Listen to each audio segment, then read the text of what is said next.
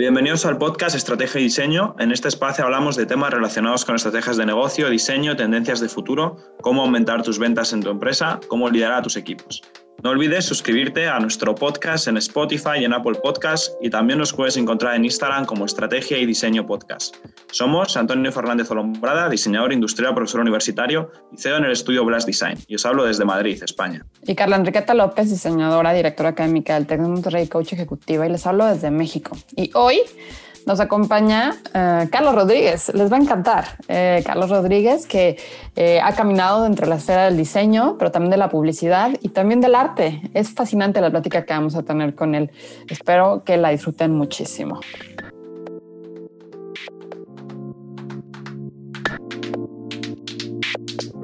Hola a todos, eh, estamos bien, contentos y divertidos.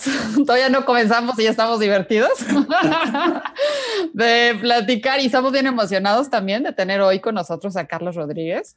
Carlos Rodríguez es un artista eh, que está creando cosas increíbles, y lo tienen que conocer, eh, que es, por supuesto es aquí de México y que eh, ha pasado por diferentes momentos, desde el diseño gráfico hasta la publicidad y bueno, ahora eh, tiene lo suyo, lo propio, que se está moviendo muchísimo y que nos encanta toda esta parte de, cómo lo está gestionando, sobre todo en esta parte del arte.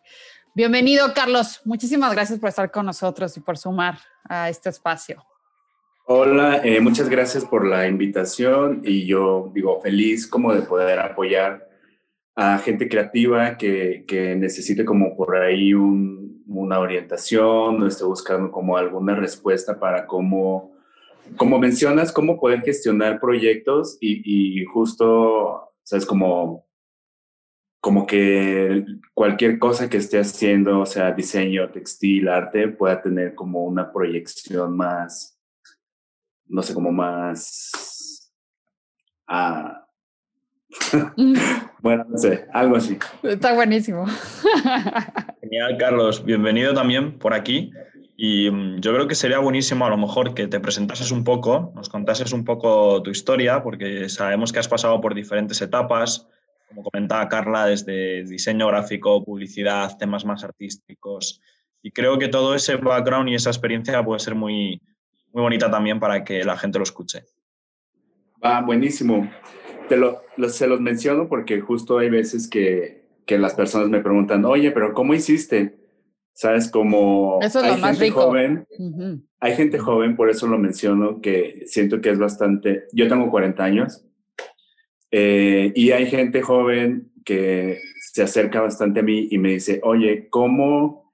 Sabes, yo estoy empezando a pintar, estoy empezando a dibujar, estoy empezando a hacer cerámica, quiero saber cómo hiciste para, para un boom, ¿sabes? Como para haber llegado a un boom.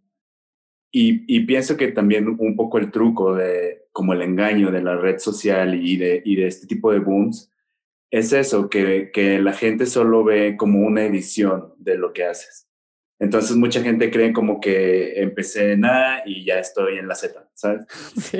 Y, y, que fue casi mágico o me piden fórmulas o, o que los recomiende o que si estoy con... hay muchas curvas en el camino. Sí, exactamente. Entonces como que cuando, le, cuando les contesto, lo único que te puedo decir es que trabajes y trabajes mucho y trabajes todos los días, como que me dicen gracias.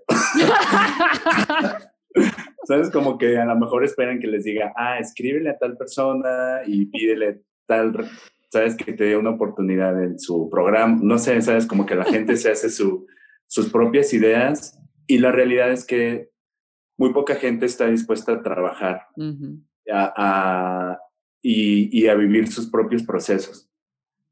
Entonces, Totalmente. hablando en temas de procesos, pues justo eso, yo estudié diseño gráfico, eh, tenía un trabajo en una imprenta en San Luis, imagínate. Ok. Porque, Qué interesante. Porque, porque también, eh, bueno, tú, tú trabajas en el TEC, no sé si estudiaste en el TEC. Mm, sí, trabajo en el TEC, no estudio en el TEC. Pero, pero cuando a mí me tocó estudiar hace 20 años, cuando cursé mi universidad, uh -huh. eh, la, la, mayoría de, de la visión que tienes al salir con una carrera universitaria era o poner tu imprenta o trabajar para una imprenta. Entonces era como bastante sabes como, ¿qué voy a hacer? Yo no quiero trabajar en una imprenta y no quiero, no quiero trabajar en una imprenta y no quiero poner una imprenta. Claro. Y, y porque la educación no te, sabes, como que no te reta, no te, al menos la educación que yo viví, no, no era una educación que me dejara con hambre, no era una educación que dijera, me inspira, quiero hacer otras cosas. O sea, yo salí sin, sin saber que era una agencia de publicidad. Porque no te lo dicen, o sea, te enseñan como N cantidad de cosas. Y la gráfica, la geometría, el color. Y... todo el mundo ama a Félix Beltrán y la mayor, la mayor suceso es la Bienal del Cartel y, ¿sabes? Como que, y tú dices, ¿cómo me voy a convertir en una figura del cartel? ¿Sabes? A lo mejor ni siquiera quiero hacer cartel. pero, pero las cosas que te muestran en ese momento son muy cortas. Exacto. Entonces, eh, imagínate que yo era, sí, fui una especie de estudiante rebelde, la verdad. Entonces, imagínate que... Tienen que estar. A mí, me, cuando me dicen, bueno, vamos a presentar su tesis. Entonces, para la tesis, pues sabes que es una investigación colosal y que tienes que agarrar un tema y, y, no sé, clavarte y clavarte y clavarte para poder tener un resultado en una campaña. Entonces a mí se me ocurre decir como de, no, ¿y qué pasa si yo quiero hablar de algo que pasó ayer? ¿Qué pasa si yo quiero hacer una campaña o una comunicación de algo que, que no tiene una historia larga o que está sucediendo en este momento y que requiere que se diga en este momento. Entonces agarré un periódico, em, hice como muchos gráficos sobre notas del periódico y presenté eso como mi tesis. Y les dio el infarto, claro. Y me, me suspendieron, imagínate que me suspendieron de ese semestre. Y entonces el coordinador de la carrera me llama y me dice, oye, es que, ¿cómo se te ocurre hacer esto? Es una falta de respeto. Este, las teorías y todo lo que te enseñamos y cómo puede ser, eres el peor estudiante de la generación. Entonces es, pues es muy confrontante para mí porque ¿Sabes? Es como, o se hace de esta forma o no cuenta. Claro. Entonces lo que, lo que sucede es que me suspenden y tengo que esperar un año para poder volver a empezar mi tesis como en los parámetros que ellos querían, me pedían. Y este año para mí se vuelve muy interesante, como este año forzado, porque justo empiezo a trabajar en una imprenta y me doy cuenta que no quiero tener no es lo tuyo. Y se me da la oportunidad de hacer un viaje a Chicago con un primo que vive en Chicago, vive en Chicago, y como tonteando en las tiendas y librerías y todo esto, encuentro una revista de publicidad. Y digo, ¿qué es esto? o sea, ¿sabes? hacer, anuncios, hacer publicidad. Descubro lo que es la gente que se dedica a hacer foto profesionalmente. ¿Sabes? Como toda la industria de, de la publicidad, como tal. Entonces, como que digo, güey, no, no, no, sé qué había hecho toda mi vida de estudiante, ¿sabes? Porque es algo que no ves, no, no vislumbras, ¿sabes? Todo es hacia la forma y cumplir como con lo académico, que no estoy diciendo que la escuela no sirva, ¿sabes? Pero muchas veces, eh, al menos la educación que yo viví, fue bastante limitante, bastante corta, donde todo, te digo, el, el ídolo de todos era Félix Beltrán, entonces es como hay más vida más allá, ¿sabes? Y no estoy diciendo que Félix Beltrán no sea un buen diseñador, pero era como de, cuando regreso, entonces digo, ¿dónde está, dónde está, por qué nos cuesta tanto, ¿sabes? Como en un lugar como San Luis, que es provincia, ¿por qué cuesta tanto que las cosas lleguen frescas y que las cosas lleguen de otra forma y que paradigmas. Llego, con toda la cabeza volada de quiero hacer otras cosas, quiero... No sé, sabes, ya, ya no pensaba ni siquiera en titularme, o pues sea, ya no pensaba en... Entonces me junto con una amiga y empezamos a hacer una marca de playeras que, que tenía que ver como con, con la gráfica que yo había visto fuera de México, sobre todo. Y justo en ese momento eh, se vivía una cosa de retomar las cosas locales. Ya. Seguramente recuerdas Naco. Sí, claro, la marca Naco, que fue un boom, sí. Fue un boom, que Antonio, fue un boom. Fue un boom. Yo me lo creo. la, ajá, la, la gente se empezó a sentir orgullosa de, de todas estas cosas locales que le Ajá. sentido solo a ellos. Ajá. Entonces, una amiga y yo sacamos nuestra propia marca de camisetas y empezamos como a hablar de íconos potosinos, como era Gorditas de Morales, eh, La vida del eje vial. Ya. eh, Sí, lo local, lo todo- local. Ajá, muchas cosas locales. Ujú. Fue un periodo corto, pero bastante divertido, donde incluso hicimos un desfile con estas camisetas y digo, fue como un primer experimento, ¿sabes? Claro. Y ambos decidimos mudarnos a la Ciudad de México. Curiosamente a trabajar en imprentas. no quiero, pero bueno. y lo más chistoso es eso, ¿sabes? Que cuando ella, cuando ella se viene primero, mi amiga Viviana, Ajá. Ella se viene primero, entonces me habla así con una fascinación de, güey, tienes que venirte, este, yo ganaba cuatro mil pesos en ese momento en una imprenta. Ok, ok. Lo que fuera, Entonces- fuera bueno. Vámonos. Ella, ella se viene a la Ciudad de México y me dice, estoy ganando ocho. y yo así de, no puede ser, estás ganando el doble. Me voy ahorita. Ajá, y, y fue así, ¿sabes? Como de, no, no puede ser que te estés ganando el doble de lo que yo estoy ganando, tengo que hacer algo. Entonces empezamos a mover todo. Entonces me vengo yo también a la Ciudad de México. Nos mudamos a un lugar por el Palacio de los Deportes, súper chiquito, Increíble. donde solo había una, como un espacio privado y otro que era como sala, que se convirtió como en el cuarto. Una semana tú el cuarto, otra semana tú la sala. Y la verdad fue muy bonito como todo, es, todo esa, ese proceso, claro. porque era, sabes, es enfrentarte a la Ciudad de México, enfrentarte como a, quiero hacer algo que no puedo hacer en San Luis, Claro. que ahora en San Luis ya se pueden hacer muchas cosas, Sí, hablamos sí. de 15 años atrás, ¿sabes? Y pues para mí también el, el venir a la Ciudad de México se convierte como en toda una revolución. Una de revolución. la gente que empiezo a conocer.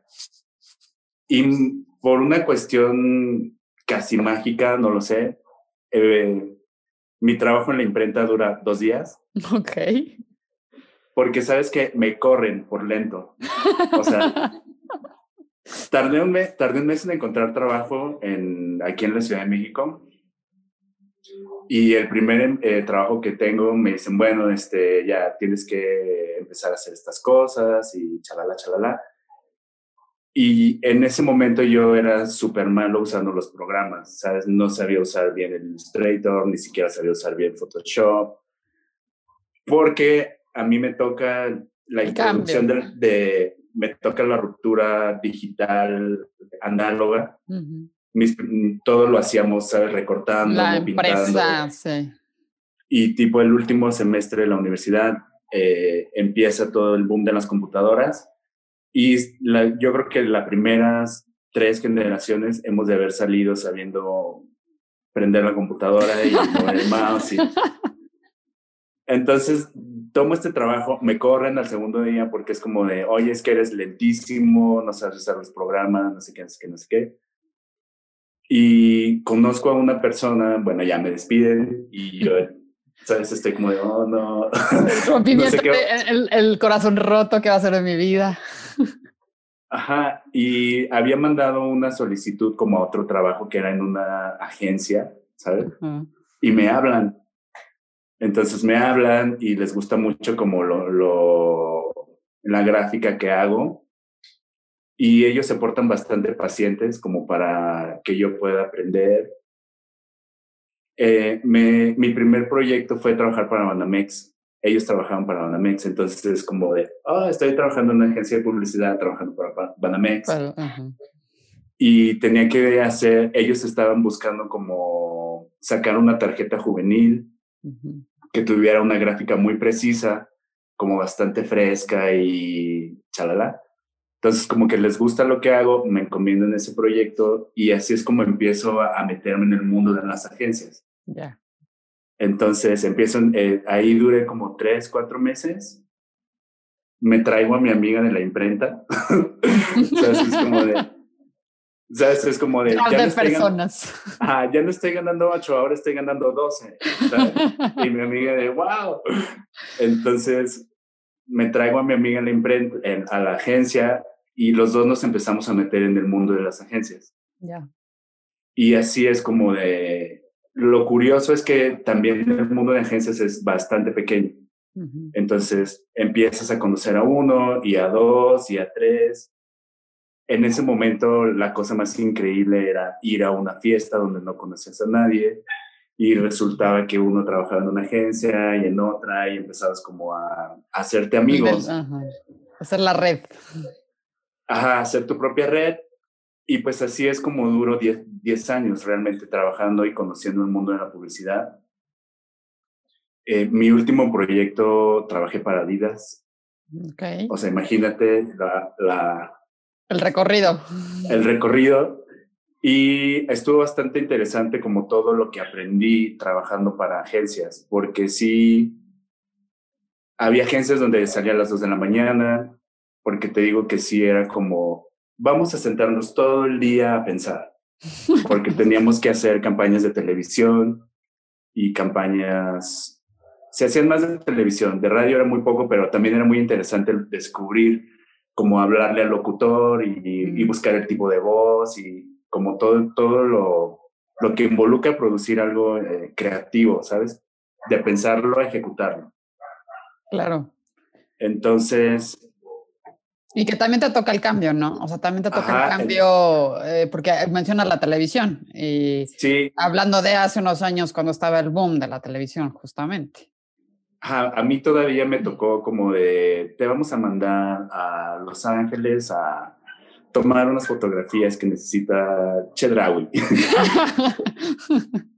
Entonces, ¿sabes? Como, como, como estar expuesto a, ese tipo de, de, experiencias, la verdad es que te cambia muchísimo la visión del mundo y del trabajo y de los procesos y, y de y de lo importante que es estar conectado, ¿sabes? A, un nivel consciente de lo que te digo, la ejecución, ¿sabes? La persona correcta que pueda tomar tu foto, como quieres que se vea, como quieres que suene, como quiere, el color que quieres que tenga, el revelado, como todas esas cosas que, que al final hacen que la gente diga, wow, está increíble esta foto, este, este gráfico, este, pero muchas veces la gente no es, no es tan clavada, ¿sabes? O es como, me urge, ya lo quiero sacar, como sea, llámale al más barato, este, pero bueno, ese es otro tema. no, bueno, pero que también es importante. Es otro tema que es importante, pero te digo, a mí, a mí todavía me tocaron cosas muy buenas, muy divertidas del tema publicitario. Las fiestas, que eran unas fiestas increíbles de Marlboro va a lanzar eh, un proyecto de conciertos. Entonces, pues, sabes, estaban bandas increíbles que nunca habías visto tocar en vivo. O sea, me, a mis amigos, muchos nos tocó momentos muy padres en la Ciudad de México, como que se empezaba a transformar el centro y que había cosas, la ciudad estaba en un boom muy, muy padre para la gente joven. Y a mí me toca como todo eso de fiestas así increíbles, etcétera pero también nos toca el, momento donde se acaba, ¿sabes? Es como de, oigan, ya no podemos hacer fiestas increíbles, ya no podemos contratar locutores, ya no podemos contratar directores, ya no se puede, eh, ya nadie está pautando, ya no están pagando tele, nos están cortando presupuestos. Entonces las agencias grandes empiezan a, cerrar o, o a despedir gente, a cambiar la forma en la que trabajan y hay mucho boom de agencias chiquitas de la Condesa, por ejemplo, de, ah, yo solo voy a trabajar este, clientes online, yo solo voy a hacer eh, campañas de este tipo. Y pues la gente que estábamos trabajando como eso, haciendo, pensando días y días un anuncio, pues de repente te dicen, ah, este, tienes que hacerme un posteo para Facebook eh, para dos horas. ¿What? ¿Y así de qué? ¿Qué? ¿Por qué? No, y, está bien porque, porque también empezamos a vivir un proceso de aceleración, ¿sabes? De tener, de estar como en una especie de Olimpo de los creativos, empiezas como a tener que cambiar la forma en la que estás trabajando, lo que estás diciendo y cómo lo haces. Entonces, pues eso, creo que, que ser muy consciente del tiempo que estás viviendo te ayuda a poder surfear todas estas cosas, ¿sabes?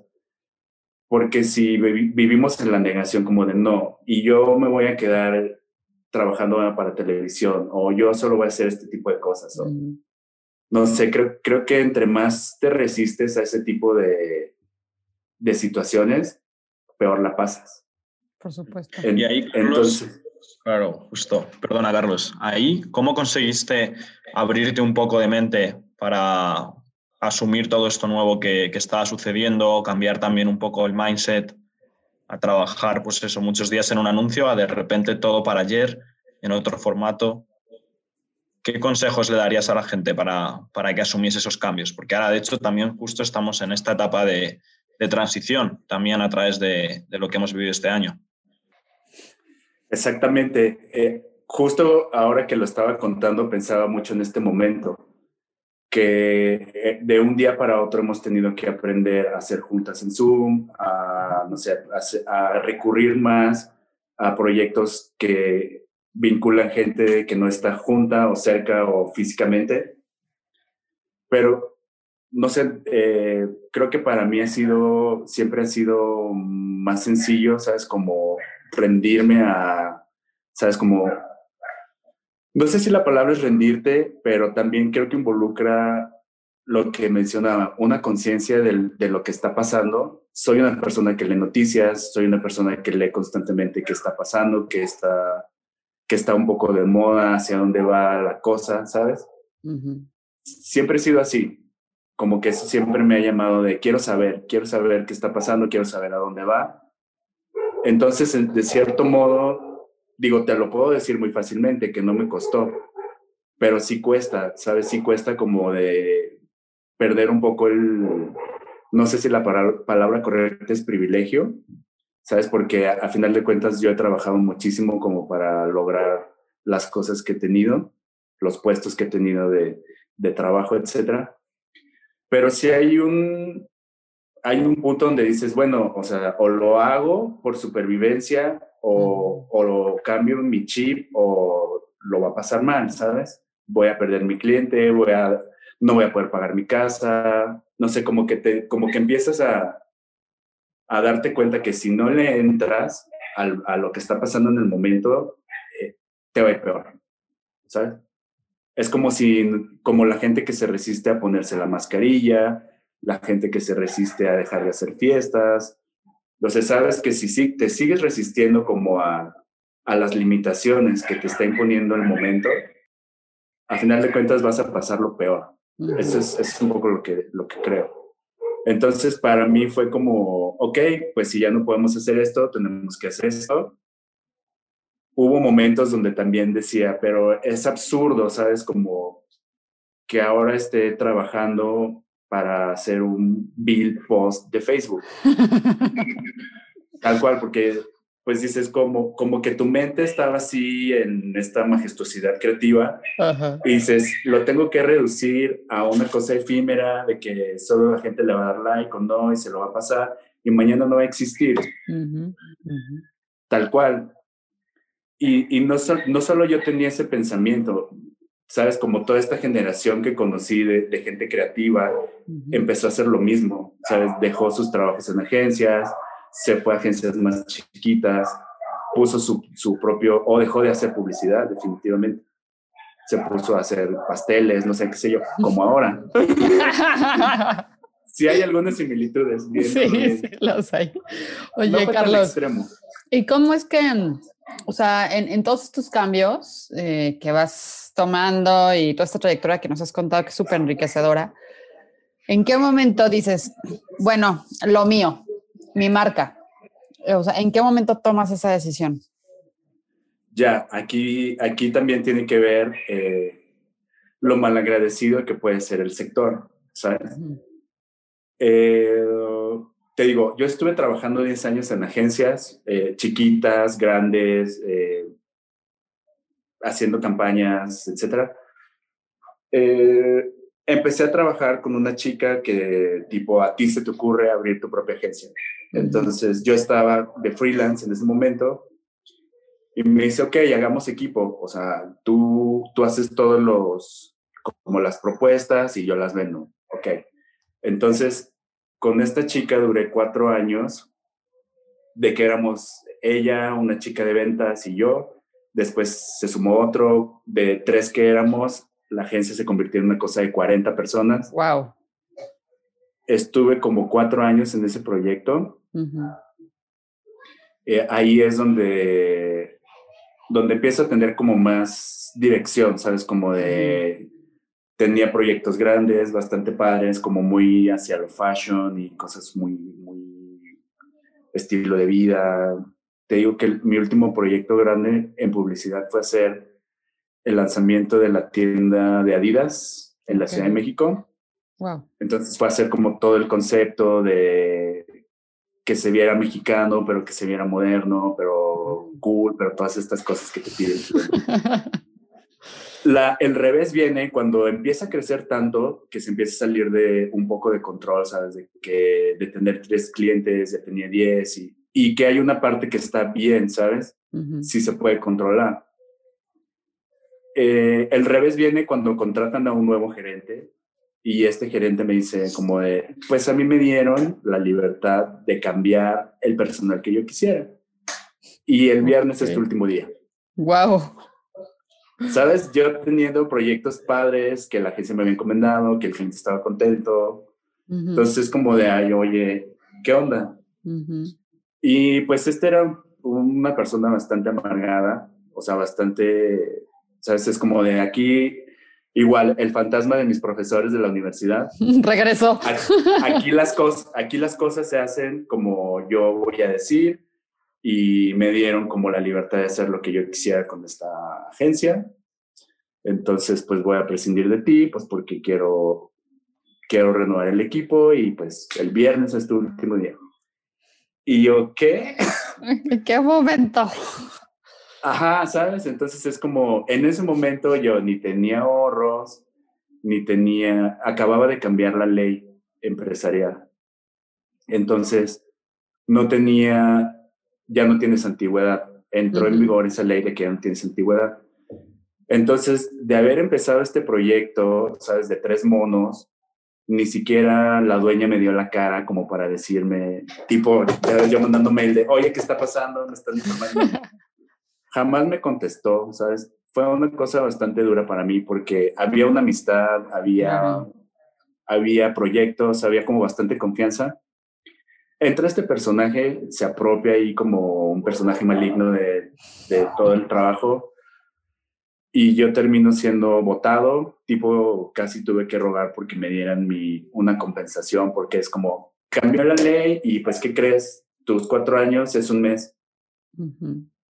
Entonces, eh, estamos muy expuestos, los creativos, bueno, todo el mundo está muy expuesto a ese tipo de cosas, ¿sabes? De que te vuelves imprescindible, eh, vas a encontrar a, a, alguien que cobre siempre menos, que lo haga más rápido, que igual no lo va a hacer como tú lo harías, pero siempre está la opción como de que te van a volver imprescindible, ¿sabes? Y eso, eso es triste, es duro, es como fue una lección muy fuerte para mí porque yo estaba muy confiado en ese momento como de, tengo este proyecto. Eh, ¿Sabes? Estaba, mi mente estaba como en otro momento muy cómodo, ¿sabes? Claro.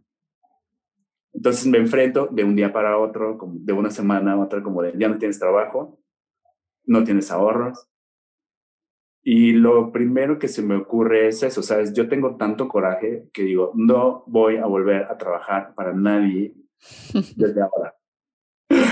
¿Sabes? Pero fue, fue una cosa de convicción de, tengo que cambiar, ¿sabes? Tengo que cambiar mi, mi, chip a que o lo hago yo, hago yo ahora algo que se convierta mío, o lo voy a volver a pasar mal buscando otro trabajo donde me vuelva, después de un tiempo me vuelva imprescindible, o llegue alguien más joven con otras ideas y les parezcan más interesante, ¿sabes? Como, como que estás expuesto a eso, en cualquier cosa que hagas. Sí, en cualquiera pero que también son grandes momentos. Son, sí, Son momentos claves también de la vida, depende de cómo los tomes, ¿no?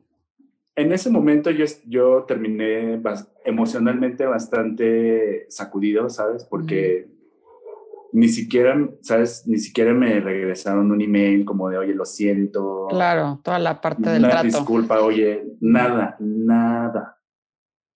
Entonces, lo primero que se me ocurre es como, bueno, ahora tengo que hacer algo yo.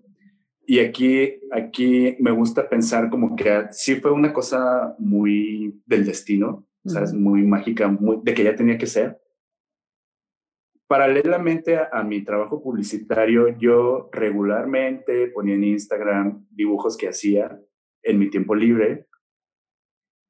Y, y, y, justo cuando me despiden, la gente me empieza a preguntar, oye, vi este dibujo que subiste hace unos días y me pregunto si lo vendes. Ok. Entonces es como de, oh, nunca se me había ocurrido. Qué buena idea. Como, ¿sabes? Como tampoco tenía contemplado como algo consciente volverme artista, ¿sabes? O volverme empresario o volverme, ¿sabes? Como yo estaba en mi trabajo de todos los días. Sí, claro, publicidad, voy, vengo. Entonces me enfrento a no saber qué hacer y recuerdo que tengo un talento, ¿sabes? Recuerdo que siempre he dibujado desde que era chiquito, pero nunca se me había ocurrido explotarlo o, o que, o que o que eso que siempre hacía se volviera de cierta forma, bajo otro enfoque, en mi nuevo proyecto. Entonces, lo que sucede es que se me ocurre diseñar un personaje, que es este personaje de la narizota. Ajá, ajá. Igual yo empiezo a pensar, ¿cuál es la forma como... ¿Cómo le puedo sacar partido? ¿Sabes? Que, creo que como creativo o cualquier persona que se enfrente a un momento decisivo o, o, de confusión es eso, o sea, es, que tengo. Yo muchas veces me hago esas preguntas, como, ¿qué tengo para empezar algo? ¿Qué, ¿Qué, tengo? ¿Qué es realmente mío? ¿Sabes? Sin pedir prestado, sin, ¿de qué dispongo para, para crear esta cosa, para hacerla real? Y pues descubrí eso, ¿sabes? Que tenía que había estado paralelamente trabajando estos personajes sin que se hubieran vuelto algo real todavía, estaban ahí como ideas. Y lo primero que se me ocurre es pintar sobre calzones. Ok. Porque digo, bueno, le, le, había regalado justo unos meses antes a un amigo, le pinté uno, pero porque era un regalo especial y se me hizo divertido. Entonces recordé eso, dije, bueno, no, no, nadie está vendiendo dibujos en calzones, no hay, nadie está haciendo nada con los calzones. Y la mayor parte de, mi, de mis dibujos tenían que ver con un tema erótico o muy explícito o una temática muy hacia lo masculino o muy erótico. Y me hizo sentido, ¿sabes? Un calzón que es íntimo, pero pintado con una escena erótica. Y así es como empiezo a pintar eh, calzoncitos y se volvieron un boom. Wow. O sea, empiezo a pintar calzones con, con tinta de serigrafía, porque también, ¿sabes? Dice, si lo lavan, si es pintura se va a ir. Entonces, ahí también fue mucho prueba-error. Proceso. Procesos. Encuentro el tipo de, de, proceso que me funciona y digo, ya. Entonces empiezo a pintar los calzoncitos. Se vuelven un boom por redes sociales como de quiero un calzón pintado para mi novio, para mí, para putear, para... Y se empieza a volver como un, como la cosa que el gay necesita, ¿sabes? El calzón del monito. Entonces, como parte pues, de. llega un punto donde ya no los puedo pintar porque es tanta la demanda que es como, ya no los puedo pintar y ahora qué hago. Entonces empiezas a hacerlos en serigrafía, ¿sabes? Entonces ya como de hacer, de, de, tener como una cosa muy de arte, se vuelve una cosa más de merchandising, tal cual. y, y, también pues como por parte del proceso de creación, experimentación y todo lo que involucra, pues dices, bueno, y ahora voy a sacar una camiseta y ahora voy a sacar stickers y ahora voy a sacar un pin y ahora voy a sacar todas estas cosas. Entonces, en realidad, mi, mi proyecto empezó eso. Empecé pintando calzones y se fue extendiendo como a, toda esta línea que puedes ver en Instagram. Y igual lo, lo que me ha parecido muy lindo, como muy invaluable, es que la gente realmente logró conectar con esto, ¿sabes? Es como... La gente se emociona que les conteste un mensaje. No sé, puede parecer muy, muy tonto, ¿sabes? Pero es como, oh, te estás tomando el tiempo para responderme. Eh, le he escrito otras veces a artistas y jamás me contestan. Entonces, como, como que la intención de de verdad querer acercarme a la gente, a pesar de que es por una pantalla, tuvo muy buenos resultados porque la gente se volvió muy... Hizo su mi proyecto lo hizo suyo. Claro. Se identificaron tanto con los personajes que, ¿sabes? Es como me pongo la playera para mi cita lo, volvieron parte de su vida y de su discurso. O sea, eh, también, también algo muy interesante es que, digo, creciendo como gays, es como ser un gay es muy ambigua, ¿sabes? O eres el peluquero, o eres fan de Off Dead, o, o, o, te quedas muy como en, en, lo que siempre ves en las películas, o lo que te decían que ibas a hacer, o, o está toda esta parte del imaginario de Tomo Finland y del güey súper musculoso y de que es el estereotipo. Los estereotipos. Ajá, los estereotipos, exacto. Entonces, no, otra cosa acertada de lo que empecé a hacer y que, y que con el tiempo lo empecé a ver, es que había un hueco enorme para gente que puede ser normal, ¿sabes? Ni soy musculoso, ni soy ¿Sabes? No estoy en ninguno de los dos extremos, pero no tengo una identidad. No hay algo que me represente, no hay algo que me haga sentir cómodo. Claro. Entonces, al yo dibujar estos personajes que son medio gorditos, bastante normales, ¿sabes? Usan barba, están bastante relajados con su cuerpo, no, no tienen como una, no tienen un ímpetu de dominar nada, ¿sabes? Como los otros dibujos de que son súper dominantes y de que te voy a hacer mío y de que... o sea, el discurso que no fue planeado, ¿sabes? Es como, este personaje está ahí pasando la bomba, es bastante normal como yo, como tú, como, como todos, ¿sabes? Queremos pasarla bien, divertirnos. Y eso le hizo bastante clic a la gente, ¿sabes? Como que me dicen, es que yo quiero ser así, ¿sabes? Quiero pasarla bien, tus monitos me hacen sentir bien, me, me alegran, me dan confianza. Y te digo que, que te lo hicieron así, que es como, me pongo el calzón si voy a tener una cita. Eh, me, pongo la camiseta, me pongo la gorra, eh, me gusta a alguien, le voy a regalar un dibujo tuyo. Entonces así es como, como, como la gente ya se apropió de lo que yo estaba haciendo.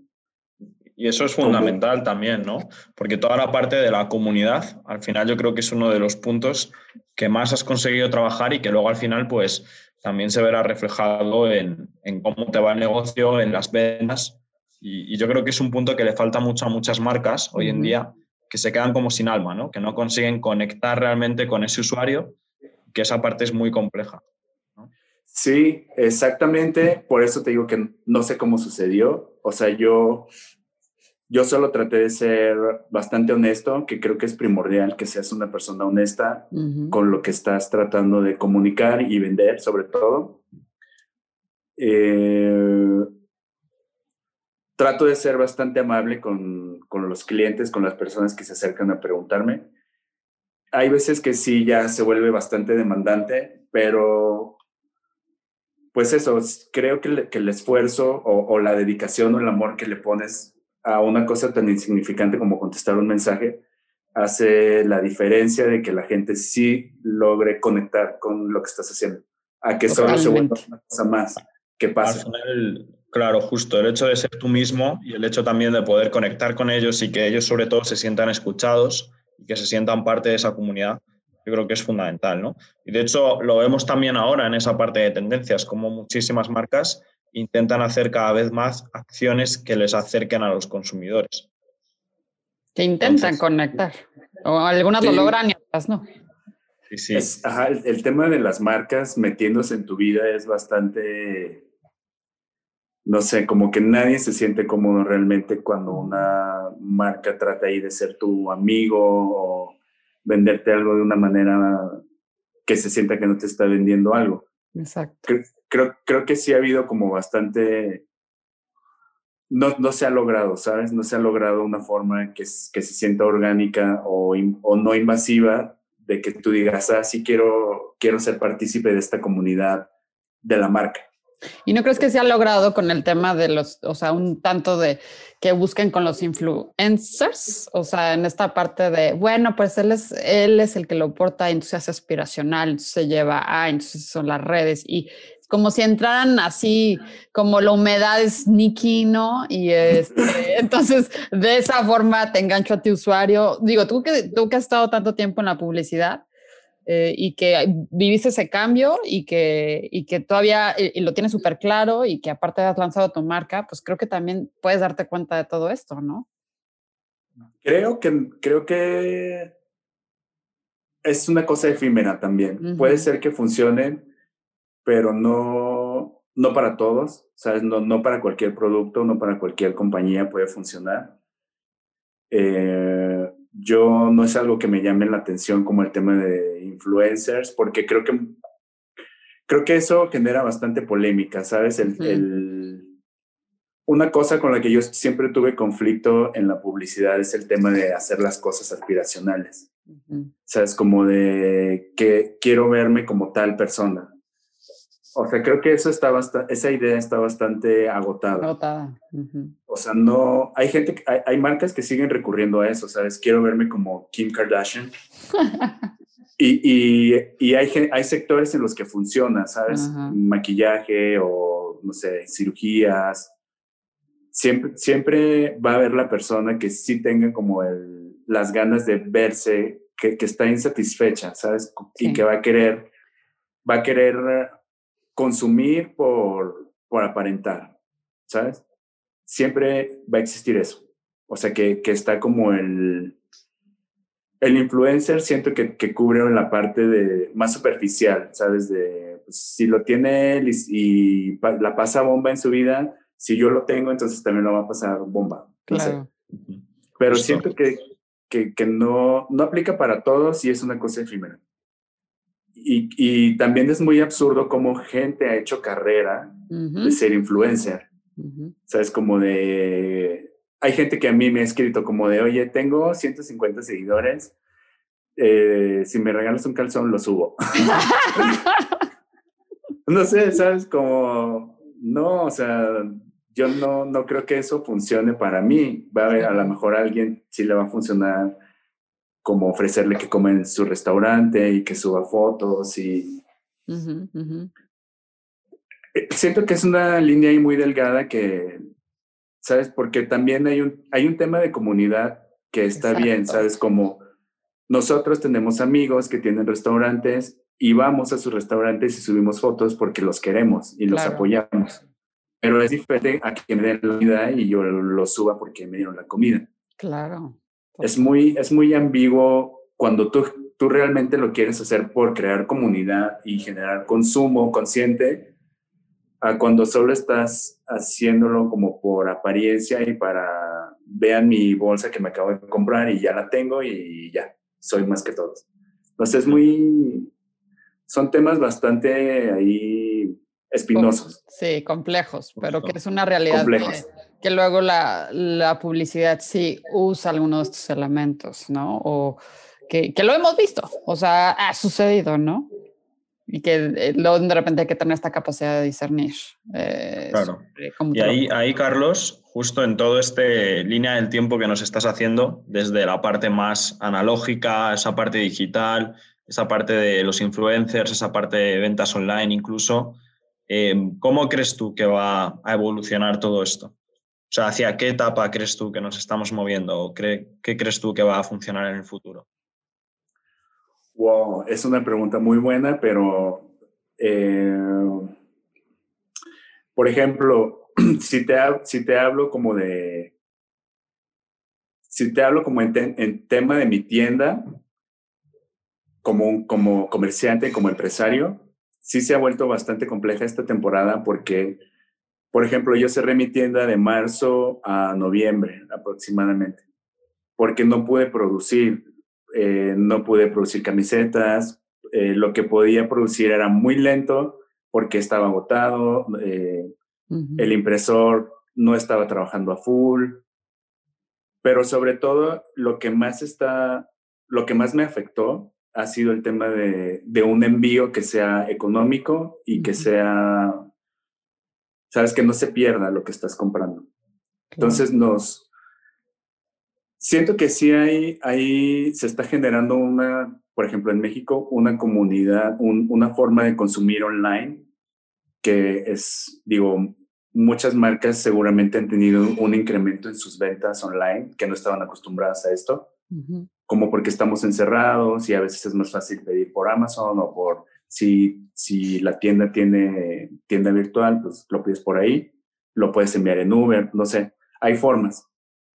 Pero, por ejemplo, a mí, en mi caso, que vendo muchísimo a, fuera de México, me ha complicado bastante de de que no puedo, no puedo hacer que, sea, que se vuelva fluido el hecho de que la gente pueda comprar, le llegue en un tiempo decente y le cueste y no le cueste muchísimo comprar un calzón, ¿sabes? Que no le cueste el triple de lo que vale la cosa. Entonces creo, por ejemplo, mi reto es un poco eso, ¿sabes? ¿Cómo, cómo voy a hacer para que sea fluido pese a todos estos obstáculos. Sabes que no puedo producir como antes producía, no puedo enviar como antes enviaba.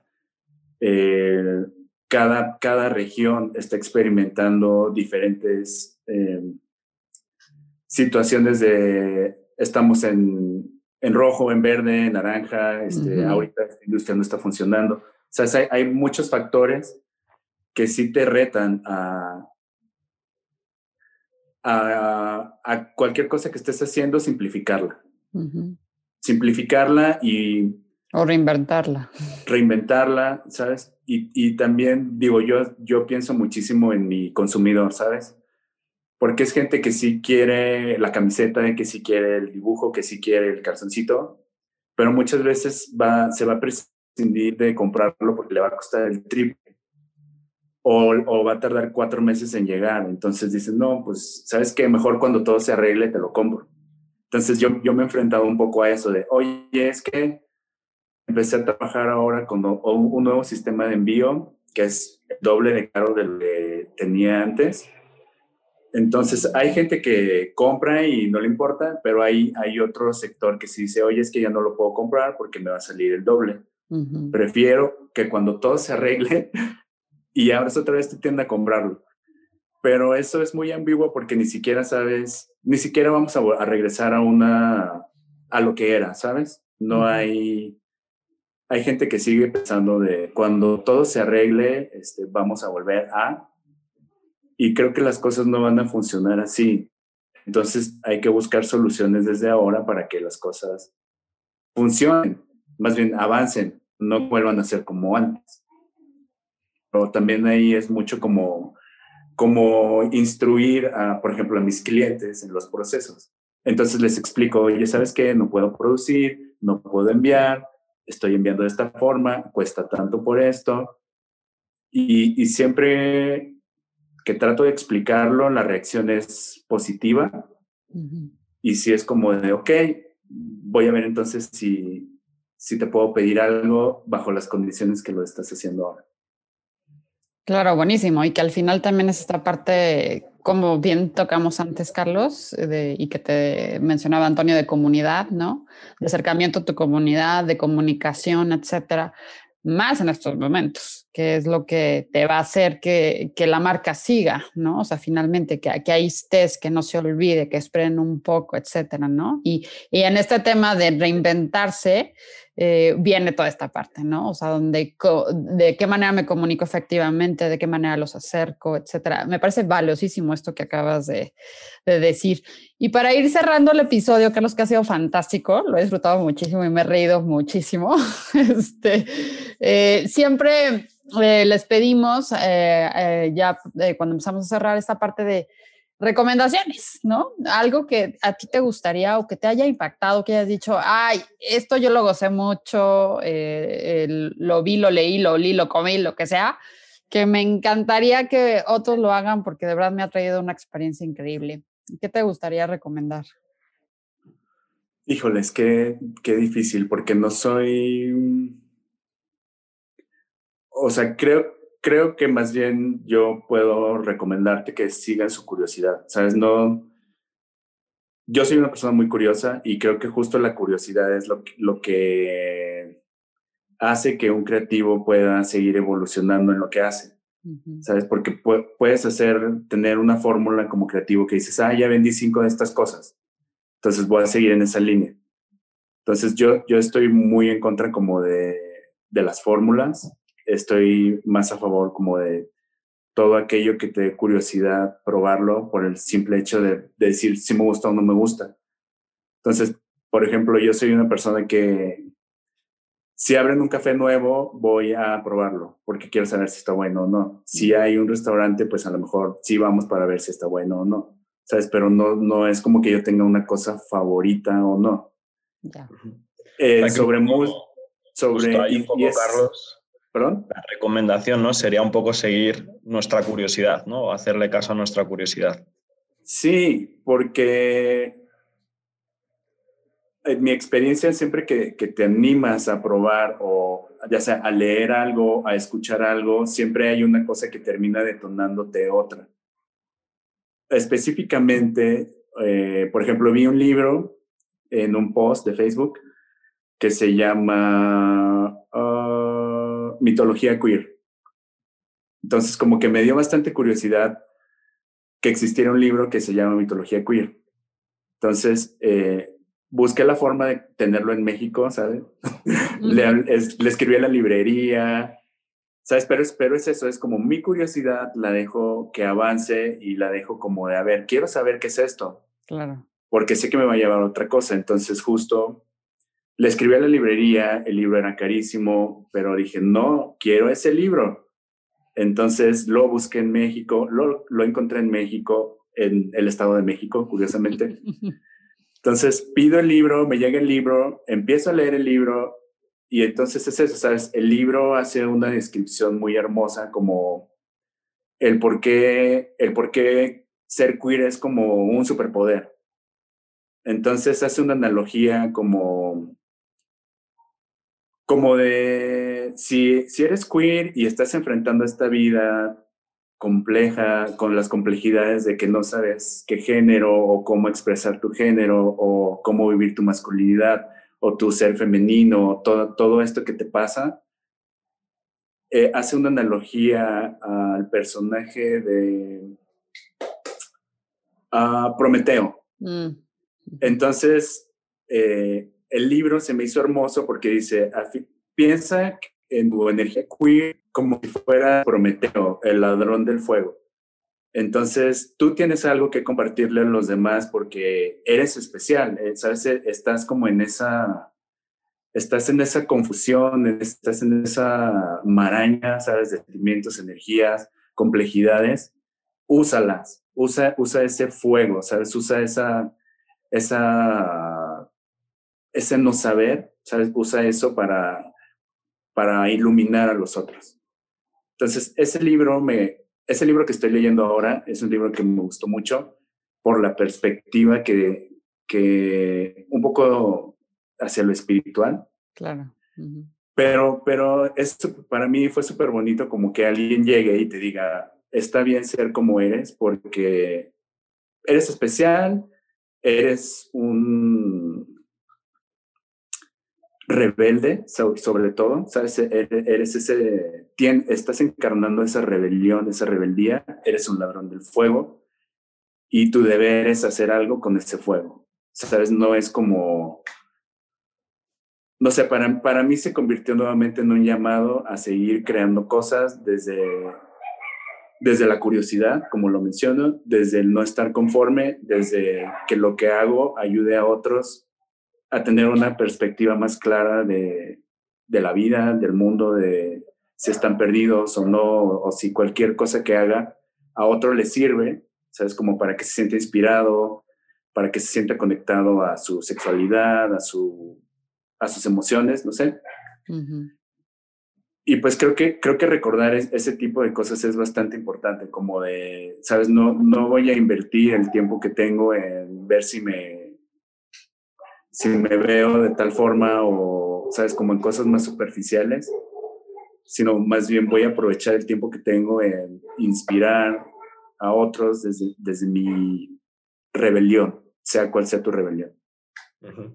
Súper interesante todo eso, Carlos nos lo apuntamos también. Eh, y al final me parece también preciosa toda esa historia de que cuando estamos luchando por conseguir ese objeto, ese libro, al final cuando nos llega es cuando realmente lo disfrutamos, ¿no? No tanto de leer por obligación o tener que hacer esto porque está impuesto, sino que seamos un poco nosotros libres de decidir qué es lo que queremos y qué es lo que no queremos, ¿no?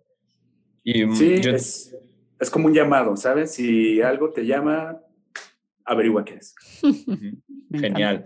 Y yo te quería preguntar ya para cerrar un poco el capítulo, Carlos, eh, por tus redes sociales, tu página web, dónde puede ver la gente eh, pues, tu arte, tus productos, dónde te puede conocer un poco más, alguna pregunta, si hubiese quedado algo abierto alguno de los oyentes.